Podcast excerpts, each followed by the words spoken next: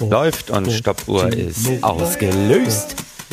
Wir zählen ein. Drei, zwei, eins. Los! Nur für Gewinner! Hallo und herzlich willkommen zu einer neuen Folge von Nur für Gewinner. Mit dabei Timo Wob aus dem Prenzlauer Berg und ich aus Schmargendorf. Und wir gehen voll rein. Wir machen eine Expressfolge heute.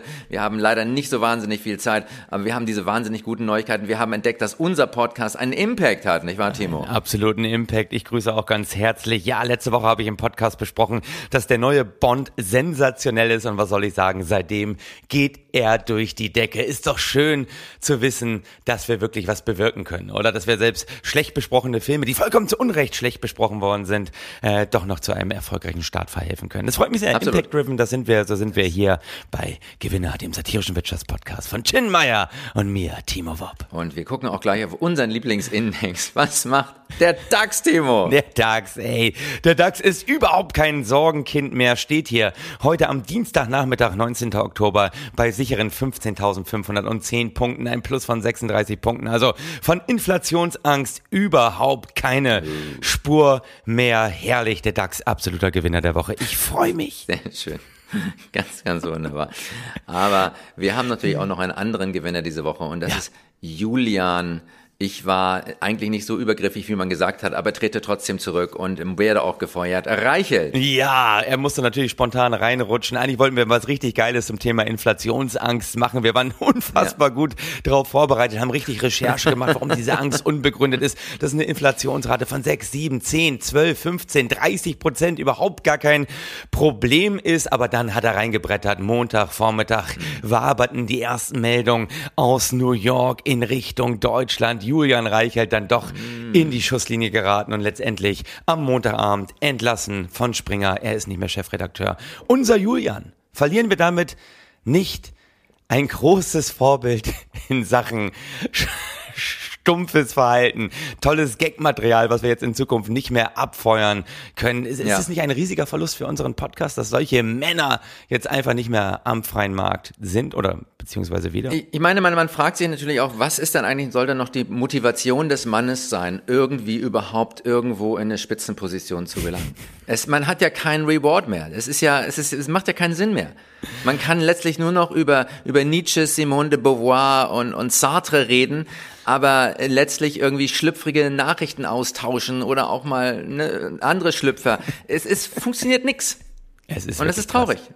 Es Es ist wirklich krass. Eigentlich ärgert es mich ein bisschen, dass Julian Reichelt nicht gefeuert wurde, weil er scheiß Journalismus macht, weil er das Land spaltet, weil er nur polarisiert und äh, billige Kampagnen fährt. Nein, am Ende haben ihn die Compliance-Richtlinien gerissen, weil er wohl jungen Journalistinnen dazu verholfen haben soll, in Positionen zu kommen, die sie dann überfordern und anschließend bietet er seine Hilfe an, aber eben nur ähm, für gewisse Gegenleistungen wohl im Hotel auf der Ecke des Axel Springer Hauses hat eine mitgeteilt in diesem sensationellen New York Times Bericht, den du ja hoffentlich schon gelesen hast, lieber Chin. Wenn nicht, hol es schnell nach. Er ist nicht hinter einer Paywall, insofern billiger kann Recherche nicht sein und deswegen auch ein absoluter Gewinner Artikel, denn wir lieben ja Artikel, für die wir kein Geld bezahlen müssen, weil hey, Das sind Gewinnerartikel. Das sind nur Gewinnerartikel. Verlierer bezahlen für guten Journalismus. Ist right. Ja, ist das schlimm. Aber ich sag mal so, eigentlich geile Exit-Option für so einen Journalisten wie Julian Reichelt, weil er wurde ja nicht, wie Matthias Döpfner es mehrfach bekundet hat, gefeuert, weil er schlechte Arbeit gemacht hat, womit wir eigentlich alle gerechnet haben. Nein, er hat hervorragende Arbeit für Axel Springer geleistet. Döpfner hat gesagt, sie hätten gerne diesen Weg mit Julian fortgesetzt. Also insofern stehen ihm ja nach wie vor alle Türen offen. Er kann nach wie vor Chefredakteur bei Russia Today werden oder letztendlich auch Pressesprecher von Wladimir Putin. Schließlich hat er sich darin ja auch schon mehrere Jahre geübt. Prima. Also ist er doch wieder ganz vorne dabei, unser Julian. Kommen wir zum, kommen wir zum nächsten, zum nächsten Gewinnerthema. Ja, fast. Noch nicht ganz, lieber Chen. Ich muss einmal ganz kurz sagen, was dem Ja. lieben Julian natürlich um die Ohren geflogen ist. Wir, wir sind ein satirischer Wirtschaftspodcast. Wir müssen ein paar Ja. satirische Wirtschaftsschalen schon auch Ja. liefern, auch wenn ich hier einen Okay. wegnuschel. Letztendlich äh, ist dem Julian natürlich auch die Globalisierung um die Ohren geflogen, weil seit einigen Jahren großer Investor bei Axel Springer ist KKR.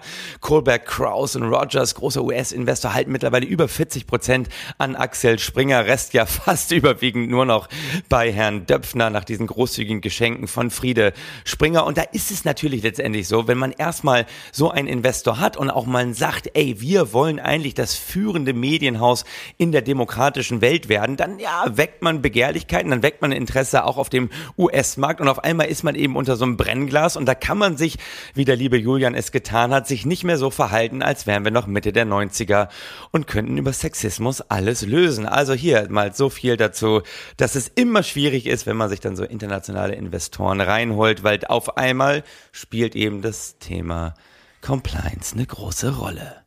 Kein Abschlussgag an dieser Stelle. Deshalb brauchen wir auch unsere nationalen Champions, müssen auch nationale ja. Champions bleiben. Und da sollten wir vielleicht als Wirtschaftspodcast auch eine neue Aktion lostreten. Ja. Rettet die Bild-Zeitung. Bild ja, muss deutsch bleiben. Stoppt den Ausverkauf von Bild. Und wir werden morgen eine Riesendemo äh, zusammen mit Fridays for Future organisieren. Rettet Bild nieder, weißt du, also nieder, die, die, das raus mit den Ausländern, ich will es gar nicht sagen, das schlimme Wort. Aber darf ich es flüstern? Ausländer raus aus Bild? Ausländer raus aus Bild, das ist die Kampagne, die du fahren möchtest. Das ist die Kampagne, die ich fahren möchte. Ausländer raus aus Bild. Liebe Zuhörer, ihr erlebt hier gerade die verlorene Ehre des Chin Meyers. Äh, gerade letzt, letztendlich alles aufgegeben. Aber ich verstehe schon deinen Ansatz. Du willst letztendlich natürlich auch unser Satirematerial retten. Ich meine, Julian Reichert ja. ist weg. Ähm, hier Christian Lindner wird auf einmal vernünftig in so einer Koalition. Was ah. bleibt uns denn noch? Also letztendlich, die, die wir durch den Kakao ziehen wollen, werden immer weniger. Ganz ehrlich, also eigentlich äh, zertrümmern wir gerade hier äh, unser unsere kabarettistische Daseinsberechtigung. Also letztendlich bräuchten ja, wir auch so Exit-Optionen wie Julian. Wobei Julians Exit-Option wirklich wahrscheinlich auch ganz gut bezahlt ist, sagen wir mal, wie es ist. Ich vermute das auch. Ja. ja. Aber unser nächstes Thema, das große Thema, ja. und da können wir natürlich gleich einhaken. Legalisierung. Timo, Legalisierung ja. von Haschisch, von Cannabis steht vor der Tür. Die Ampelkoalition wird alle, wenn sie ein Projekt durchziehen, dann wird es die Legalisierung sein. Du wirst demnächst überall Marihuana, Gras kaufen können. Ein Wahnsinnswirtschaftsboom steht uns bevor. Wenn irgendetwas dieses Land noch retten kann, dann ist es doch das Cannabis, oder? Ja, auf jeden Fall. Anders erträgt man das Ganze ja auch nicht mehr. Ich muss dazu sagen, wir reden da über eine Droge, die mir so überhaupt nichts gibt. Ich habe auch, ich habe auch null Kiffer in meinem Umfeld. Immer wenn Leute gekifft haben, das waren irgendwie, alle sagen, ey, ist doch nicht so schlimm und es ist doch alles cool und Bier trinken ist viel schlimmer, aber irgendwie alle Leute, die ich kenne, die turbo viel gekifft haben, haben es irgendwie auch nicht gebacken bekommen. Aber letztendlich, ja, soll es jetzt legalisiert werden und ja nicht nur das. Wir wollen ja in Deutschland nicht die Fehler machen, die Holland gemacht hat. Nein, es soll auch wirklich reguliert werden. Es soll sozusagen, ja, staatlich kontrollierte Abgabe in offiziellen Shops geben, um eben dieses ganze Dealertum auch einzustellen, um diese Kriminalisierung zu beenden. Ich weiß gar nicht, meinst du, hat das eine große Zukunft? Ja. ja. Also, es hat eine Zukunft.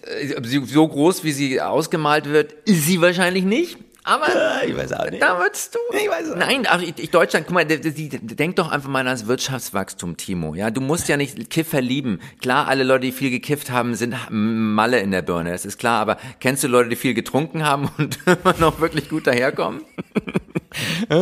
Ich, ich weiß gerade, sitzt gerade ein lebendes Beispiel hier vor mir. Ich weiß es ja nicht. So, so, gut kennen wir uns ja nicht. Ich weiß, welche Abgründe du hast. Ich weiß nicht, mit wie viel Promille du in diesen Podcast jedes Mal reingehst. Vielleicht funktioniert es bei dir wunderbar. Ich habe mir irgendwann mal vorgenommen, weil es so gesund sein soll, ein Glas Rotwein mittags zu trinken, nicht abends mittags. Ah ja. Und ich habe es nicht mhm. geschafft. Selbst das konnte ich nicht durchhalten. Ich bin als Trinker einfach ein Loser, sagen wir es ist. Und auch als Kiffer, ich habe mir 50, für 50 Euro vor, vor zwei, sechs, sieben Jahren habe ich mir Dope gekauft und ich habe es noch nicht aufgeraucht. Es ist noch da. Also es ist äh, eine traurige Geschichte. Ich bin einem, ich bin eigentlich Gewinner, aber wenn es um Drogen geht, bin ich eigentlich auch ein Loser.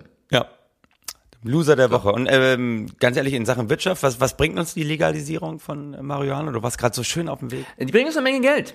Geld? Ja, die bringt, die bringt uns eine Menge Geld. 2,7 Milliarden, sagt man, durch Einsparung ihrer Justizkosten, durch äh, eine Wirtschaftskraft, die neu generiert wird, durch die Steuerzahlungen. Also da ist ganz viel Musik drin. Und was ich spannend finde in diesem Zusammenhang, kaum redet man über die Legalisierung oder die Möglichkeit einer Legalisierung oder einer Entkriminalisierung dadurch auch, kommen sofort diese ganzen Geschichten aus Holland, wie es halt, oh, in Holland ist es ja so schief gegangen ja. und das ist jetzt die nächste Bananenrepublik und ein Mafiastaat. Und ich dachte, das ist ja interessant, dass das zeitgleich irgendwie so groß äh, hochgehypt wird in den Medien. Findest du nicht? Naja, in Holland ist ja richtig in die Hose gegangen, die sogenannte Duldungspolitik, von der da immer gesprochen wird. Äh, Auf Holländisch, ich habe mal nachgegoogelt, heißt Duldungspolitik Gedutschbeleid? Gedutschbeleid, hört sich gerade an. Das ist Duldungspolitik auf, äh, Ja. auf Niederländisch. Ja. Gedutschbeleid. Ja, sehr hübsch. Ja, Ja, äh, Gedutschbeleid. sag mal, wusstest du eigentlich, dass es auf, auf Holländisch, dass die über 110 Begriffe äh, für das Wort Karsfutjes haben? Kasfutjes. Karsfutjes. Haben die über 110? 110 Begriffe. Auch so, ja, Ja. Also so wie, wie, Wie die- die Inuit so 50 Begriffe für Schnee haben, haben die 110 Begriffe für Karsfutjes. Äh. Ja, macht Sinn. Habe ich, hab ich mir gerade ausgedacht, um, um mir diesen irgendeinen Gag mal in diesem satirischen Wirtschaftspodcast zu landen. Und ähm, nein, das ist richtig in die Hose gegangen, seitdem es sozusagen freigegeben wurde. Äh, steigende Bandenkriminalität in Amsterdam, Drogendealer an jeder Ecke, Auftragsmorde, die gewachsen sind, die man eins zu eins in Verbindung bringen kann, eben mit dieser Duldungspolitik. Bekanntestes Beispiel eben Peter R. de Vries, der ja äh, auf offener Straße erschossen wurde, ein Journalist, der sozusagen viele dieser kriminellen Machenschaften aufgedeckt haben. Also da ist es in die Hose gegangen. Natürlich auch die Dilemmasituation da. Man hat sozusagen den Konsum von Marihuana straffrei gestellt, hat diese Coffeeshops erlaubt, hat aber wiederum, das ist das Erstaunliche, die Beschaffung von Marihuana der, Coffeeshop, äh, der Coffeeshops, so ein Versprechen, das muss man auch erstmal hinkriegen, äh, dieser Coffeeshops, die durften weiterhin eigentlich offiziell sich dieses Zeug nicht beschaffen, weil ja sie gar nicht so viel besitzen durften, wie sie am Abend verkauft haben. Also insofern auch sehr indifferente Situation, die wir in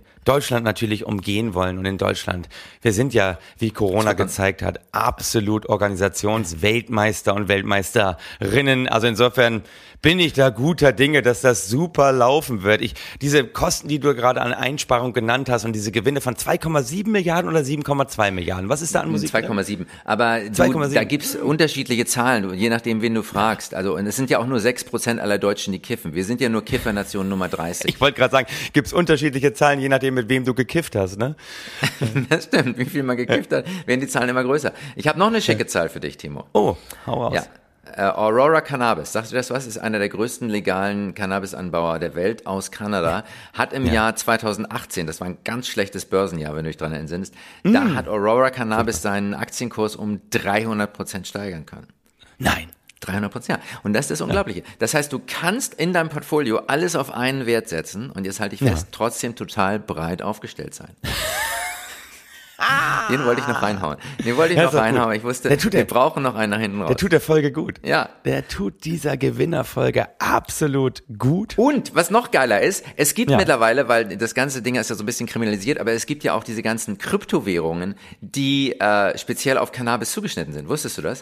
Es gibt Nein. Potcoin, es gibt Cannabiscoin, es gibt Hempcoin, die gibt es wirklich. Die waren eine Zeit lang auch mal ganz, ganz weit oben. Mittlerweile mh, sind die leider stark abgestürzt. Mittlerweile ist auch Aurora Cannabis stark abgekürzt. Also wenn du 2018 investiert hast, dann wärst du jetzt 66 Prozent drunter. Also es geht da hoch und runter. Aber da ist ein Markt, da ist ein Markt, Timo. Und wir wissen von Milton Friedman, man sollte Drogen über den Markt regulieren. Aber vielleicht hilft auch eine kleine Mischkalkulation. Vielleicht hilft ein bisschen Kontrolle. Und wenn du mich fragst, dann finde ich, sollte es ein Schulfach geben, Drogenkompetenz. Auf jeden Fall. Innerhalb äh, des, des, des, des Faches Ernährungswissenschaften, wo auch eigentlich, das sollte den Leuten mal beigebracht werden. Was esst ihr? Wie wirkt das auf euch? Und wie wirken gewisse Substanzen? Und dann kann man, glaube ich, da nochmal ganz anders rangehen.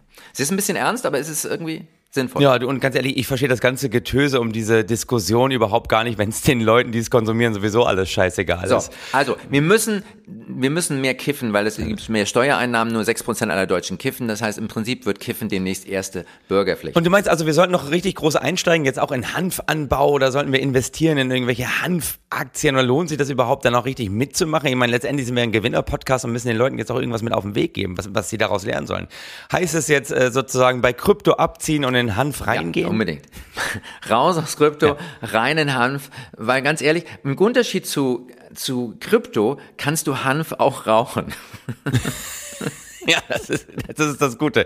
Krypto ist einfach gar nicht da. Wobei, wäre natürlich eine geile Exit-Option für uns, einfach in diesen Hanfanbau reinzugehen. Und du weißt ja immer, ich, ich bin ja so ein Freund der Exit-Option. Ich suche ja eigentlich yes. die ganze Zeit irgendwie danach aus diesem Business, aus dem Comedy-Business auch rauszukommen. Ich, ja. ich werde mich nicht versuchen rauszukiffen. Es ist überhaupt nicht meine Droge. Aber du weißt ja, wir alle suchen ja eigentlich gerade nach der absoluten Hammer-Business-Idee. Ne? Irgendeine Killer-App, die man dann für drei Milliarden an Google verkaufen kann. Oder mhm. eben irgendeine neue Kryptowährung oder irgendwas mit Medien. Aber, oder irgendwas ja. Sinnloses. Ne? Es gibt auch so Coaching. Du weißt auch, ich coache ja sehr gerne, dass man so Therapien anbietet. Also dass man sozusagen aus irgendwas mit Medien macht man jetzt irgendwas mit Menschen und, und du weißt ja, ich suche die ganze Zeit nach irgendeiner Geschäftsidee, bei der ich vor allem äh, jungen Frauen was beibringen kann. Das, das weiß ich, das ist, das ist mir immer wichtig. Und nach Möglichkeit. Du bist, bist ein bisschen der Julian. Ja, ja, ich, ich, ich versuche gerade für Julian Reichelt sozusagen auch eine Geschäftsidee zu entwickeln, auch für mich. Und vor allen Dingen, ich, ich würde ja gerne so, vor allem so sportlichen jungen Frauen, die so auf der Sinnsuche sind, was beibringen. Also so, okay. so Guru-mäßig, weißt du, denen zeige ich so das Licht, aber das, ja. wie bei Julian, das, das kostet dann eben was. Und dann dachte ich mir, vielleicht könnte ich das Ganze in so einem richtig heißen Raum anbieten, weil dann hätte ich gleich so einen, so einen Grund, weshalb ich auch sozusagen das, was ich anbiete, also halb nackt mache. Also ich weiß ja, ich habe einen sehr schönen Körper, den möchte ich ja auch gerne zur Show stellen. Das heißt, ich fähre die alle in so einen richtig heißen Raum rein und dann machen wir so Übungen, so mit so einem hanebüchenden Grund heizt sich das dann auf 40 Grad hoch. Aber dann, dann hätte ich auch eine tolle Begründung, warum ich bei einigen Übungen, die ich dann eben mit diesen Leuten auf der Sinnsuche mache, warum ich mich dann auch noch drauflegen muss und sozusagen ganzheitliche Körperarbeit da machen muss. Und da dachte ich mir, das wäre doch eigentlich eine geile Geschäftsidee, sowas zu machen. Weißt du, halbnackt vor so Frauen in der Sinnsuche rumzutüren, heiße Räume, schwitzend eng. Und dann habe ich gemerkt, scheiße, ja. diese Geschäftsidee hat ja schon jemand gehabt. Und wer hat sie gehabt? Kommst du drauf? Wer hat sie gehabt? Na? Ja. Bikram Chaudhary. Ah, deshalb heißt es Bikram Yoga. Bikram Yoga. ja. ja, deshalb heißt das ist dieses heiße Yoga. Sensationelle Dokumentation auf Netflix. Kann ich nur allen empfehlen. Ich habe ja schon dem Bond dabei geholfen, durch die Decke zu gehen. Ja. Guckt euch Bikram auf Netflix an. Bikram Chaudhary, der Fuchs, der hat nämlich genau das gemacht. Na, auf der ganzen Welt gibt's ja jetzt diese Bikram Yoga Studios ja, und alle von Bikram Ausgebildeten haben dafür richtig Schotter bezahlt. Und. Bikrams Businessplan muss eigentlich genauso ausgesehen haben, wie das, was ich gerade sehr verstörend erzählt habe. Nämlich der wollte, der wollte sogar eine ganz eigene Reihe aufmachen mit seinen eigenen Yoga-Posen, die er auch alle nur geklaut hat. Also seine, mhm. seine Lieblingsübungen waren äh, sich ins Fäustchen lachender Guru und äh, Kontostand checkendes Genie. Das waren so seine, seine Hauptübungen, die er angeboten hat. Aber ähm, das ist eben, wenn so ein Typ wie er und guckt euch den an, also er sieht schon ein bisschen unangenehm aus, er hat ähnlich wenig Haare wie ich auf dem Kopf, eigentlich noch weniger, aber er hat diesen Mut, also oben nichts zu tragen und an den Seiten so ultra lang und ja. ähm, er bietet eben diese Übung an, macht dabei unfassbar sexistische, homophobe Aussagen, aber alle stehen schwitzend vor ihm, weil sie auch komplett dehydriert sind und äh, er sagt immer, er tut Gutes, aber gut, das hat Gandhi ja auch gemacht und dann viele schlimme Sachen angestellt. Also was ich sagen will, man darf wenn man auch viel kifft, mit dem Träumen nicht aufhören. Träumen dürfen keine Grenzen gesetzt werden, sondern man muss die Sachen manchmal einfach von hinten denken. Also wie kriege ich mich und 2000 schwitzende junge Frauen in einem Raum und die zahlen auch noch dafür? Ich finde, es muss viel häufiger die erste Frage sein, wenn man eine Geschäftsidee entwickelt, oder? Das müsste die erste Frage sein. Wie kriegst du dich und 2000 schwitzende junge Frauen in einen Raum? Das müsste die erste Frage sein. Und dann wäre auch Julian Reichelt auf alle Zeiten abgesichert, wenn er so ehrlich wie Bikram Chaudhry damit umgehen würde. Weißt ja. du, das sind Hilfestellungen, die ich von so einem Podcast nur für Gewinner auch einfach mal erwarte. Und Absolut. weißt du, Absolut. und da, oh, dann überraschend verrät die äh, Netflix-Dokumentation auch, ja. hey, es kam zu ein paar Kollateral- Vergewaltigung, wie eine Freundin von mir das genannt hat. Also das heißt, auch dieser Bikram Chowdhury ist übergriffig geworden. Er ist ein bisschen Chowdhury. Äh, hat sozusagen Sachen gemacht, die auch ähm, die auch sozusagen äh, absolut strafrechtlich verfolgt sind. Und Chin, er hat sein ganzes Imperium verloren. Nein. Er musste aufgrund von MeToo äh, und aufgrund von Klagewellen alles an seine Juristin überschreiben. Und da würde man sagen, der Mann ist ja erledigt. Der hat ja keine Chance mehr, wenn der so eine Scheiße gemacht hat. Das heißt, diese Frauen auch noch nicht nur in diese Situation gebracht hat, dass die freiwillig da halbnackt vor ihm rumtun, sondern sie ja. dann auch noch missbraucht hat, müsste man sagen, ja. ey, der ist auf alle Ewigkeiten ist der erledigt. Aber nein, er bietet das weiterhin an und seine Kurse sind voll. Und das ist schon eine gestörte Welt da draußen. Es ist schon alles sehr widersprüchlich. Das heißt, es wird weiterhin freiwillig gebucht. Das ist der Unterschied zu Julian Reichelt. Ja. Und da haben wir auch gleich wieder die neue Karriere des JR. wie ihn nennen. Oh mein Gott. Ey, Ich habe mal sowas gemacht übrigens. Wirklich? Ich habe mal eine Bikram-Stunde gemacht. Ich hab, erzähl. Wir haben noch zwei Minuten. Ja, ich war in der Bikram-Stunde drin. Ja. Und das ist, äh, das war in Kreuzberg natürlich, wo sonst. Und es, äh, man, ich habe danach äh, drei Wochen Rückenschmerzen gehabt, weil du überdehnst dich so ein bisschen. Also Ja, wenn du, absolut. wenn du nicht wirklich total, äh, du willst natürlich immer mithalten und so besonders dehnfreudig sein, weil die, die ganzen jungen Frauen da sind und du denkst irgendwie, das kann, ich kann da nicht so gegen abstinken.